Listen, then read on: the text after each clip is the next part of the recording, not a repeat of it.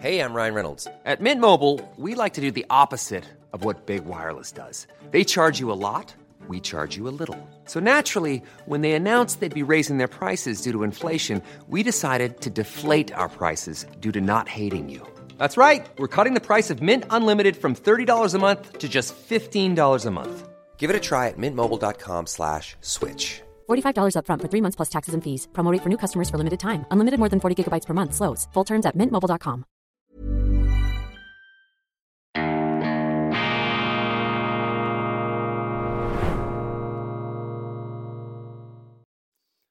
Grüezi miteinander, ganz herzlich willkommen und einen wunderschönen, entspannten guten Morgen, meine sehr verehrten Damen und Herren, liebe Freunde, vor allem in Deutschland und in Österreich. Ich freue mich, dass Sie da sind und ich darf Sie begrüßen zu dieser Sondersendung von Weltwoche Daily, die andere Sicht, unabhängig, kritisch, gut gelaunt am Samstag, dem 17. Februar 2024. Gleich stelle ich Ihnen vor das neue E-Paper für Deutschland, aber vorher erlaube ich mir ein Thema anzuschneiden, das mich derzeit sehr beschäftigt und auch begeistert. Meine Damen und Herren, wir müssen uns intensiver mit Literatur beschäftigen. Und zwar nicht primär mit Sachbüchern, nichts gegen Sachbücher. Ich bin ein großer Sachbuchleser, aber ich spüre, dass es mich immer mehr hinzieht zu den schönen Lettern, also zur klassischen belletristischen Literatur, zur Weltliteratur. Und ich habe mich gefragt, was ist der tiefere Grund?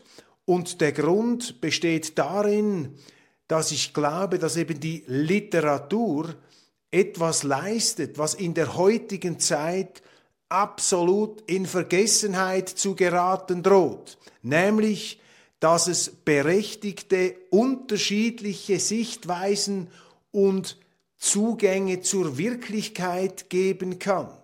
Es gibt eben eine unendliche, widersprüchliche Vielfalt von subjektiven Perspektiven. Und wir neigen als Menschen dazu, immer unsere eigene Sicht absolut zu setzen, zum Maß aller Dinge zu erklären. Und das ist doch die ganz große Seuche unserer Zeit, meine Damen und Herren, dieses klirrende Schwarz-Weiß, diese scherbelnden Feindbilder, wo es sogar verboten sein soll, etwas verstehen zu wollen. Ich meine, eine größere Selbstkastration des Geistes ist fast nicht vorstellbar. Das Verstehen ist doch der erste Schritt, um überhaupt aus der eigenen beschränkten Sicht herauszutreten und mit anderen Menschen in ein fruchtbares Verhältnis zu kommen und allenfalls Probleme, an deren Entstehung man gemeinsam beteiligt war, das ist ja meistens der Fall, auch wenn wir uns das nicht so gerne eingestehen wollen, dass man dann eben fähig ist, über diese Begrenztheit, Beschränktheit des eigenen Ichs hinauszugehen, um mit anderen eben in einen produktiven, hoffentlich fruchtbaren Austausch zu treten. Und das ist das Problem unserer Zeit, dieser Absolutismus der eigenen Moral, der eigenen Werte, die man aber selber, selber immer wieder äh, mit Füßen tritt, die man gar nicht so ernst nimmt, wie man da vorzugaukeln scheint. Und gegen diese Einstellung, gegen diesen Absolutismus des Ich, gegen dieses tyrannische, gebieterische, gegen diesen tyrannischen, gebieterischen Subjektivismus, hält die Literatur die größtmögliche Provokation bereit. Sie erinnert uns daran, dass es eben immer noch andere Menschen gibt und dass wir eben über die Kunst der Schriftsteller die Möglichkeit haben, mit anderen geistigen Landschaften, mit anderen Subjektivitäten, mit anderen menschlichen Empfindungssystemen in Kontakt zu treten, ja uns sogar damit geistig zu vereinigen. Und deshalb ist sozusagen die literarische Leseerfahrung, gerade in der heutigen eben klirrenden schwarz-weißen Inquisitorengesichterzeit, ist eben die Literatur eine geradezu erotische Erfahrung. Ich meine, die Erotik oder die erotische Liebe ist ja der Vorgang, in dem zwei Menschen versuchen, körperlich miteinander zu verschmelzen und so aus dem Gefängnis ihres Ichs auszubrechen. Und man darf diese erotische Liebe überhaupt nicht unterschätzen. Die ist wichtig. Sie ist ein Fluchtweg aus der eigenen Begrenztheit. Aber die Literatur ist eben auch so ein Fluchtweg oder so ein Selbsterweiterungsweg. Das ist vielleicht der passendere Ausdruck. Es ist ja nicht nur eine Flucht vor einem selbst, sondern es ist sozusagen das Hy über sich selbst hinaussteigen in einem geistigen Prozess. Und diese Wichtigkeit, dieser Wert der Literatur ist mir schlagartig bewusst geworden in den letzten Tagen, als ich da auf den Skipisten oder auf den Langlaufloipen in Hörbüchern die Gelegenheit hatte, einzutauchen in die Welt des Schriftstellers John Williams. Ich habe davon geschwärmt bereits in mehreren Sendungen. Augustus, dieser fantastische fiktive Briefroman über das Leben des römischen Cäsaren aus unterschiedlichster Perspektive erzählt und Augustus selber eine Figur, eine überragende Persönlichkeit der Weltgeschichte, die ja, wie der Schriftsteller ihm dann in den Mund legt, selber unterschiedlichste Rollen hat spielen müssen, unterschiedlichste Möglichkeiten des eigenen Ichs hat erkunden müssen. Und ich glaube, diese Offenheit, die müssen wir uns bewahren, die fehlt heute, das Gespür fehlt heute für das. Und wir müssen auch dort, wo wir glauben, das absolut Böse zu erkennen, müssen wir zugestehen, dass auch im Bösen immer noch ein Mensch steckt. In jeder Reizfigur steckt auch ein Mensch. Mensch und wir dürfen uns nicht anmaßen, unsere begrenzte Sicht zum absoluten Richtmaß aller Dinge zu erklären. Das ist die größtmögliche Verblendung. Das ist gewissermaßen auch die Selbstvergötterung des Menschen in einer religionslosen Zeit, die wir heute beobachten. Und nach der Beendigung, nach der begeisterten und auch etwas traurigen Beendigung der Lektüre des Buchs von, äh, von John Williams über Augustus habe ich gleich den nächsten Roman von ihm gepackt, Stoner, eine ganz andere Geschichte über einen jungen Mann, der auf einer amerikanischen Farm aufgewachsen ist und dann an die Universität geschickt wird, um Landwirtschaft zu studieren, dort aber die Literatur entdeckt, seine Begeisterung, seine Liebe, wie sein Lehrer erzählt und dann den Weg macht zur Zeit des Ersten Weltkriegs und dann auch darüber hinaus sein Leben, da so weit bin ich jetzt noch nicht, wird dann erzählt, auch mit einer, ja, vielleicht melancholischen Note, wie sich das abzeichnet in diesem Buch, aber von einer Präzision, von einer Großartigkeit beschrieben, auch spannend wie ein Thriller, jeden, jede Seite, man kann das gar nicht weglegen. Also die Literatur ist ein unglaubliches Geschenk und ich plädiere dafür, dass man sich intensiver wieder etwas mit dieser literarischen Subjektivitätserforschung auseinandersetzt als Gegenmittel, auch als eine Art Gegendenken und Gegenweisheit zu dieser betonierten Schwarz-Weiß Kontrastfolie, die uns jeden Tag da in den Medien und in der Öffentlichkeit leider begegnet. Und viel zu viele Schriftsteller und Medienschaffende und, und Kulturleute und Theatermacher und Filmmenschen sind heute in dieser Schwarz-Weiß- Doktrin, in dieser Schwarz-Weiß-Falle, in diesem Gefängnis ähm, behaftet und gefangen und äh, umso wichtiger ist es, sich dessen bewusst zu werden. Nun aber zur Weltwoche, die heute Samstag erscheint, am 17. Februar 2024. Und zwar beschäftigen wir uns ähm, mit dieser Frau hier. Ich weiß nicht, Sie kennen Sie, Sie erkennen Sie im Hintergrund übrigens bekannte Granden der DDR. Der eine ist Erich Honecker, der andere ist auch bekannt, aber da kenne ich den Namen nicht, da sind Sie äh, besser bewandert. Und die Frau vorne in der äh, hochdekorierten Uniform eines ähm, DDR-Offiziers, eines Stasi-Offiziers. Es ist natürlich die Uniform des legendären Erich Mielke, dem General der Staatssicherheit, dem obersten Überwachungs- Kommandeur der Deutschen Demokratischen Republik. Dort hat eben der Wortbetrug auch schon im Namen stattgefunden. Diese Uniform des Erich Mielke, die haben wir angezogen. Das ist die Vorlage. Ich habe sie auf Facebook entdeckt. Diese Uniform haben wir angezogen der Nancy Faeser, dieser Karikatur des DDR-Stasi-Staats. Die deutsche Innenministerin die nun mit DDR-Methoden versucht, die Opposition, die Rechten, die Rechtsextremen, diese Begriffe sind ja völlig unscharf definiert, eine schwarze Wolke, die man da über der politischen Landschaft hochzieht, um dem Staat einfach möglichst viel Machtmittel in die Hände zu geben, um sich zu wehren und um Andersdenkende zu verfolgen. Und ich glaube, das trifft es, dieses Bild, diese Illustration. Entschuldigung, die wir auch in der Weltwoche dann unserem Coverbild zugrunde legen ähm, wollen.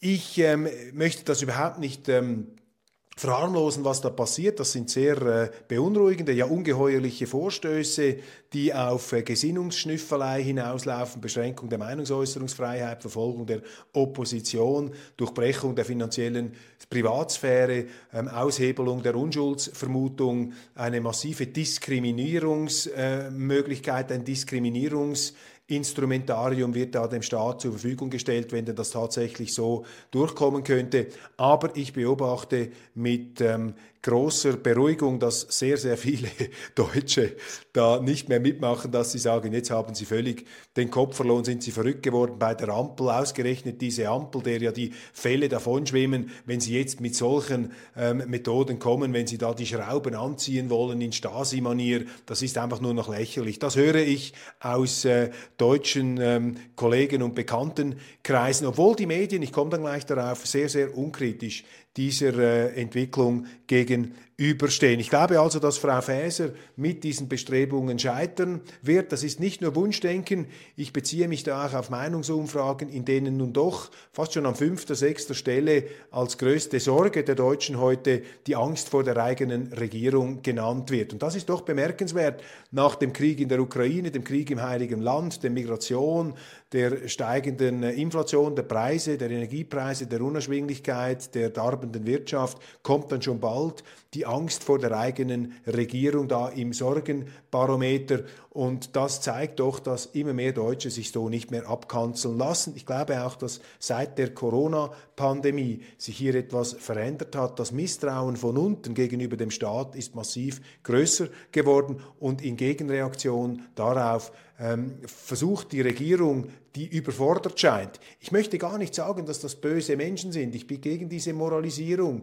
Das sind Leute, die glauben vermutlich in besten ähm, Treuen zu handeln, dass die dann im Gegenzug die Schrauben andrehen und noch mehr zudrehen und anziehen und noch mehr Widerstand von unten auslösen. Vergessen wir nicht auch der äh, besagte Erich Milke, dem wir hier die äh, Uniform ähm, entliehen haben.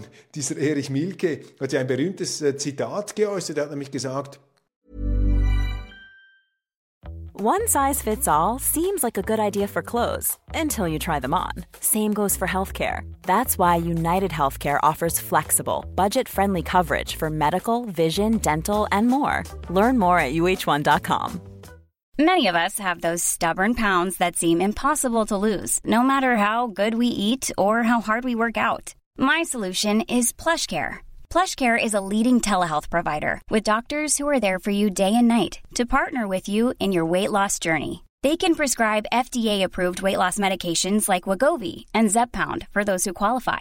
Plus, they accept most insurance plans. To get started, visit plushcare.com slash weight loss. That's plushcare.com slash weight loss.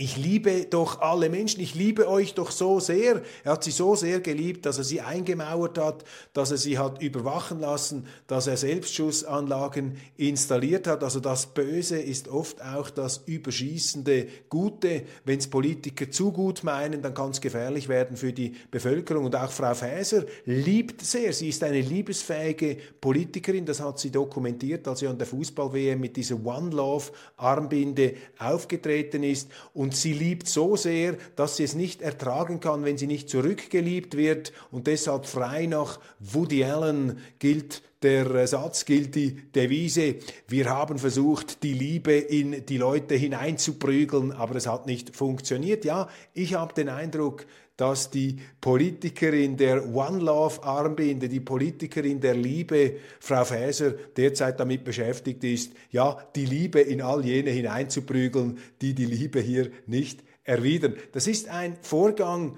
der fast schon satirefähig ist, der komisch ist, wenn er nicht so ernst wäre. Also ich nehme es nicht auf die leichte Schulter, aber ich möchte auch nicht dramatisieren, denn Deutschland ist im Moment sowieso die Drama Queen unter den Ländern. Kritisch sehen muss man in diesem Zusammenhang natürlich die eher etwas ähm, zwiespältige Performance der Opposition. CDU Chef Merz hat ja mitgemacht, beziehungsweise nicht er selber, aber Teile seiner Partei, die haben mitgemacht bei diesen Demonstrationen gegen rechts, gar nicht merkend oder noch nicht merkend, dass das Ganze natürlich auf sie zurückschlagen kann. Aber noch viel ja, trauriger hat mich gestimmt diese Medienkonferenz in Berlin, als die führenden deutschen Zeitungen, die Leitwolf-Medien gewissermaßen, die Leithamel-Medien, äh, da die Innenministerin befragt haben zu diesem Maßnahmenplan. Keine einzige Frage hat die demokratiepolitische Problematik dieser Vorstöße, auch die Aushebelung der Unschuldsvermutung, die Ritzung der Gewaltenteilung. Frau, Frau Faeser hat gesagt, wir wollen uns auch um die Richter kümmern. Niemand hat die demokratische Grundproblematik hier angesprochen. Ganz im Gegenteil, die Tendenz ging dahin, dass die Journalisten eher fragten, ja, kommt das noch rechtzeitig zu den Bundestagswahlen? Seid ihr da ähm, schnell genug dran? Und den Vogel abgeschossen in negativer Hinsicht hat im ZDF die Frau Marietta, glaube ich, Marietta Slomka, sie hat Frau Faeser interviewt, so nach dem Muster, ja, war's das schon? Sind das alle Maßnahmen, die sie gegen die Nazis und gegen diese bösartige angeblich ähm, AfD da in Anschlag bringen wollen. Also die Medien, Teile der Opposition, das ganze politische Establishment verklumpt, verballt sich da, verfrontet sich gewissermaßen gegen die AfD, sodass sie mit der kuriosen Situation konfrontiert sind, wie wir sie in der Schweiz übrigens in den 90er Jahren auch hatten, dass sie eigentlich nur noch zwei Parteien haben, die AfD gegen alle anderen. Das ist die Situation und das schaukelt sich dann so hoch, dass am Schluss ähm, irgendwo äh, der Zapfen ab ist und dann ähm, hoffentlich dann ähm, Ernüchterung einkehrt bei den Bürgern natürlich ist das längst der Fall, aber dieser hysterische Polit- und Medienbetrieb in Berlin, der schaukelt sich eben gegenseitig hoch. Das ist eine riesige Blase da, dieses Berlin, die Pickelhaubenblase, in der sich da alle zusammenrotten und zusammenfinden und zusammen verfilzen, sodass sich diese Impulse, diese auch zum Teil Wahnvorstellungen oder echten Befürchtungen hochschaukeln in einer schrillen Manier. Da sehen Sie, dass es eben der deutschen Öffentlichkeit meines Erachtens nicht gut getan getan hat, dass nach der schönen, dezentralen, etwas beschaulich langweiligen Bonner Republik sich nun wieder alles da zusammenballt und zusammenkrallt in Berlin. Zusammenland, ja, das ist genau das, dieses... Ähm, diese, diese Zusammenballungsmentalität. Die deutschen Zeitungen bilden nun einen Verbund. Vielfalt macht uns stark. Ich meine, das muss man sich auch mal auf der Zunge zergehen lassen. Da haben sich jetzt viele Medienhäuser in Deutschland zusammengetan gegen rechts, Zusammenland, mit dem Aufruf, die deutsche Industrie, die Wirtschaft möge inserieren in diesen Anti-Rechts-Medien. Also man solle sozusagen die Gesinnungsstaatsdoktrin der Frau Faeser, diese Stasi-Karikatur jetzt gleich auch noch zum Businessmodell erklären und die deutsche Wirtschaft wird aufgerufen, in diesen Zusammenland-Medien, in diesen, ähm, ein, ja, in diesen Medien der Meinungseinfalt, könnte man sagen, des Konsenses, der großen Front gegen angeblich alles, was rechts ist, dass man da jetzt inseriert. Und da frage ich mich natürlich, was passiert mit den Unternehmen, die da nicht inserieren? Kommen die dann auch unter Verdacht? Also heute musst du in Deutschland deine Gesinnung fast schon, um deine Unschuld zu beweisen, nach außen tragen. Du musst mit der Armbinde rumlaufen oder mit dem Parteiabzeichen. Oder es ist so wie in diesem Woody Allen-Film Bananas, wo der Diktator auf dem Balkon gesagt hat, ab heute, nach dieser Revolution gilt, wir wechseln jeden Tag die Unterwäsche und damit wir das von der Regierung kontrollieren können, haben sie ab sofort die Unterwäsche außen zu tragen. So kommt es mir etwas vor mit der Politik. Man muss seine Gesinnung nach außen zur Schau tragen, sonst läuft man Gefahr, in dieser Volksgemeinschaft der Gutmeinenden ausgegrenzt zu werden. Interessant ist, dass da auch jetzt schon Zeitungen sich auf den Weg machen, um Medien aufzuspüren, die eben da nicht in diesen Konsens hineingehören, das rechtspopulistische ähm, Tichys Einblick oder jene Zeitungen, junge Freiheit und so weiter. Sogar die äh, Schweiz wird zum Teil da kritisch angeschaut. Ich etwa als ehemaliger SVP-Nationalrat, ich finde es immer wieder charmant, wenn deutsche Journalisten einem Schweizer die Demokratie erklären wollen. Ich bin dann ganz ohr und sage doch, das ist ein Thema.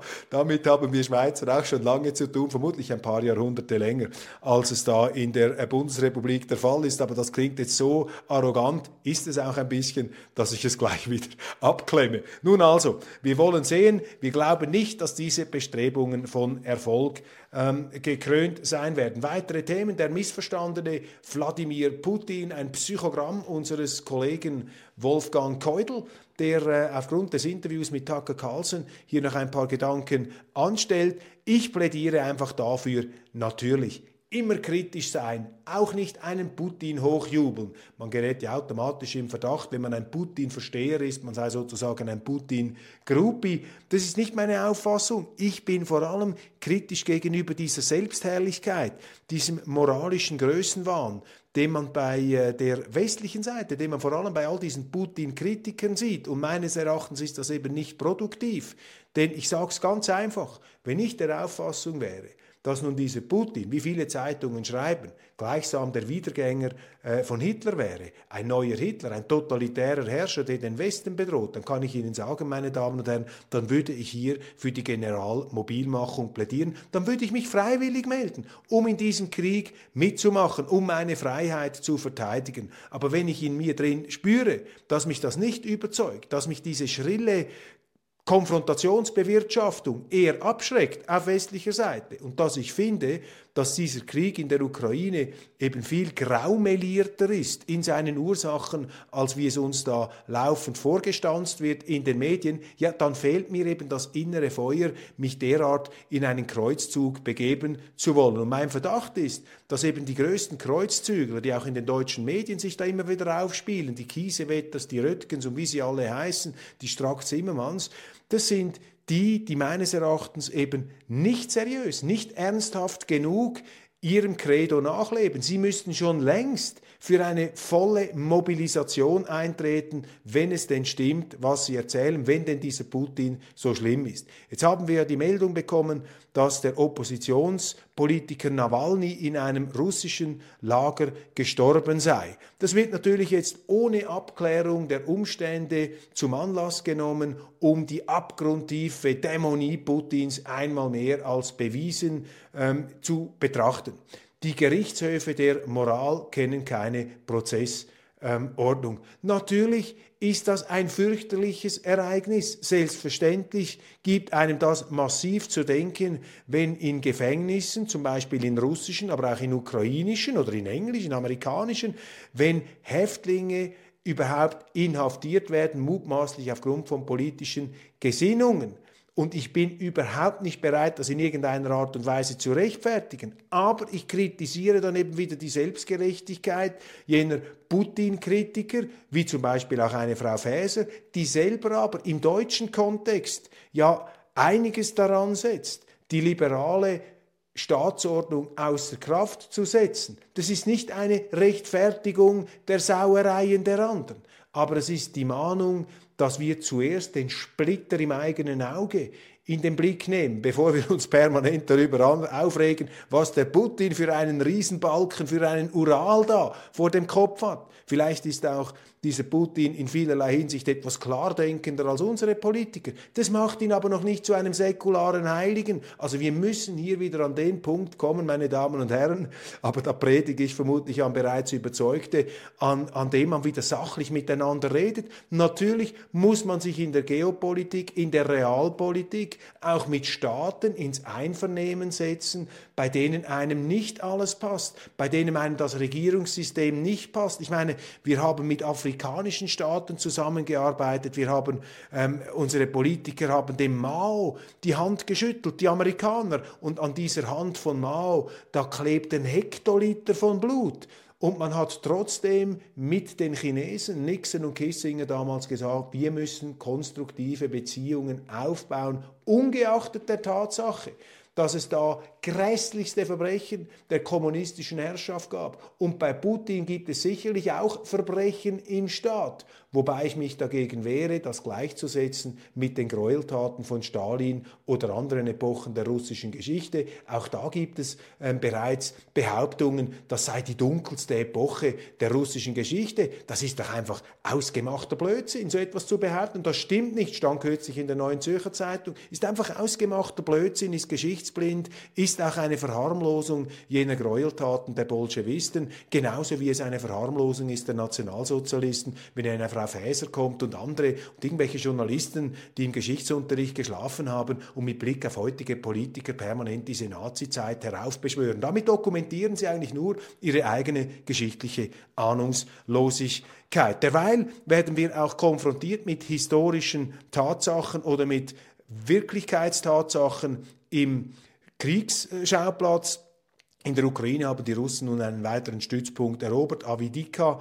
Und das heißt, dass auch hier das ähm, die Notwendigkeit gegeben ist, eine friedliche Lösung zu finden. In der Weltwoche haben wir übrigens einen sehr interessanten Aufsatz von einem deutschen prominenten Autor darüber, dass eben Frieden in der Ukraine näher sei als vielleicht äh, gedacht. Sehr interessant. Wir versuchen also hier immer wieder unterschiedliche Gesichtspunkte zu ähm, setzen und eben nicht eine Doktrin, eine Lesart zu bringen, eben sozusagen im literarischen Selbstverständnis die Möglichkeit unterschiedlicher Wirklichkeitszugänge immer wieder in Erinnerung zu rufen. Deshalb kann ich nicht anders, meine Damen und Herren, als Ihnen ein Abonnement der Weltwoche zu empfehlen. Ich bin begeistert, wenn wir Sie überzeugen können und ich kann Ihnen versprechen, wir werden alles daran setzen, immer noch besser zu werden, differenzierter, vielfältiger und ihre Intelligenz nicht zu beleidigen. Das ist unser höchstes Ziel, dass wir die Intelligenz des Lesers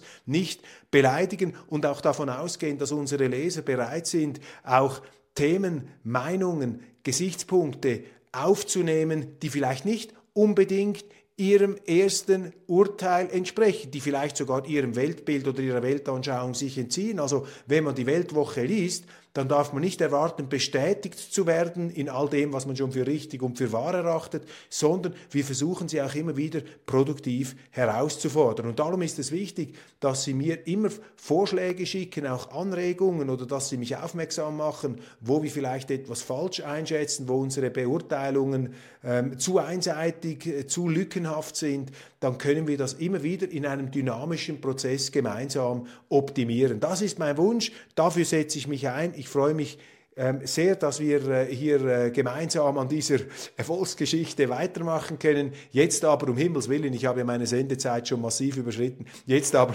möchte ich mich endgültig verabschieden und Sie ins Wochenende ähm, verlassen. Ich werde heute wieder auf der Skipiste ein paar Stunden verbringen mit meinen Kindern, übrigens mit meinem schönen äh, Schweiz-Pullover, den ich dann zum Schluss noch ins Zentrum rücke. Sie sehen es, Switzerland, also in den Nationalfarben, da kann nun wirklich nichts mehr schiefgehen. Alles Gute, ähm, bis bald, bleiben Sie auf unserem Kanal und kommen Sie auch ans Skiweekend der Weltwoche, übrigens auch für Nicht-Skifahrer. Sie haben in Arosa viele Möglichkeiten. Vom 5. bis zum 7. April gibt, glaube ich, noch Plätze. www.weltwoche.ski, Entschuldigung, www.weltwoche.ch-ski, www.weltwoche.ch-ski. Da haben wir die Möglichkeit, auf den Pisten oder abseits der Pisten im Après-Ski bei einem guten Glas Wein uns zu unterhalten über den Wahnsinn der Gegenwart. Und wir werden zum Schluss kommen, dass es nichts Neues unter der Sonne gibt und dass nach ein paar schlechten Tagen auch wieder gute kommen. Machen Sie es gut. Ich freue mich aufs Wiedersehen. Viele miteinander.